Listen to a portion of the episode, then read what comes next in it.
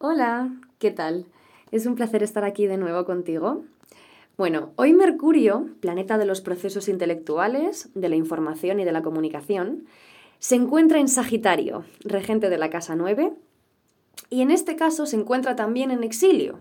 Esto quiere decir que es cuando un planeta trabaja a 180 grados con la energía del signo opuesto al que rige, que en este caso es Géminis, y por lo tanto el pensamiento lógico mm, concreto e hiperracional, eh, más típico del signo de los gemelos, pierde su fuerza durante unas semanas.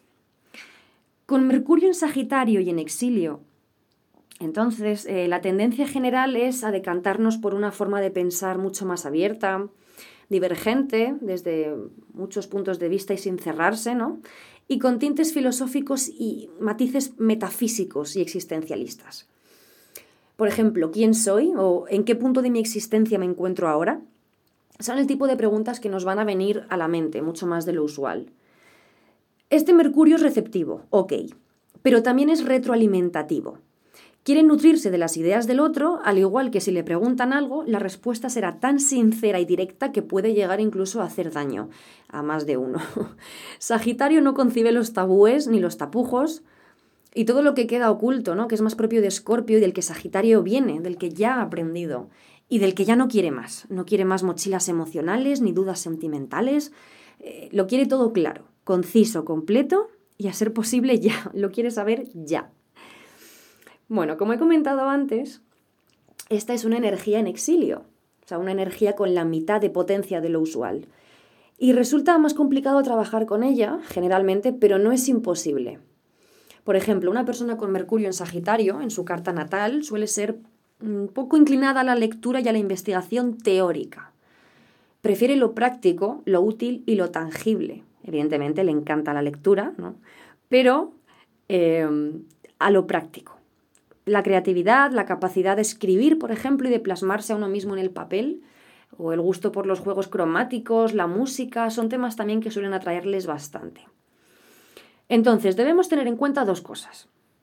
Por un lado, Sagitario es un signo de fuego y por otro es un signo mutable regido por Júpiter, que es el planeta de la expansión, ese al que no le gustan nada las limitaciones ni los cerebros limitaditos. Este Mercurio es optimista e idealista, que nos puede recordar un poco a, su corregentado Piscis. Y es tan utópico y tan subido al arco iris que suele pensar que los demás son iguales, y no.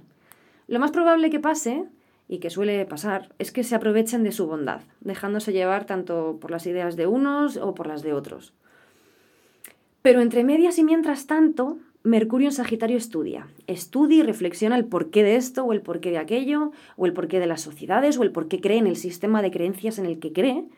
Y esto le lleva a replantearse cada X tiempo todo su esquema de pensamiento, y, lo cambia si no le convence al 100%. O sea, es extremista una vez se decide, como buen Sagitario.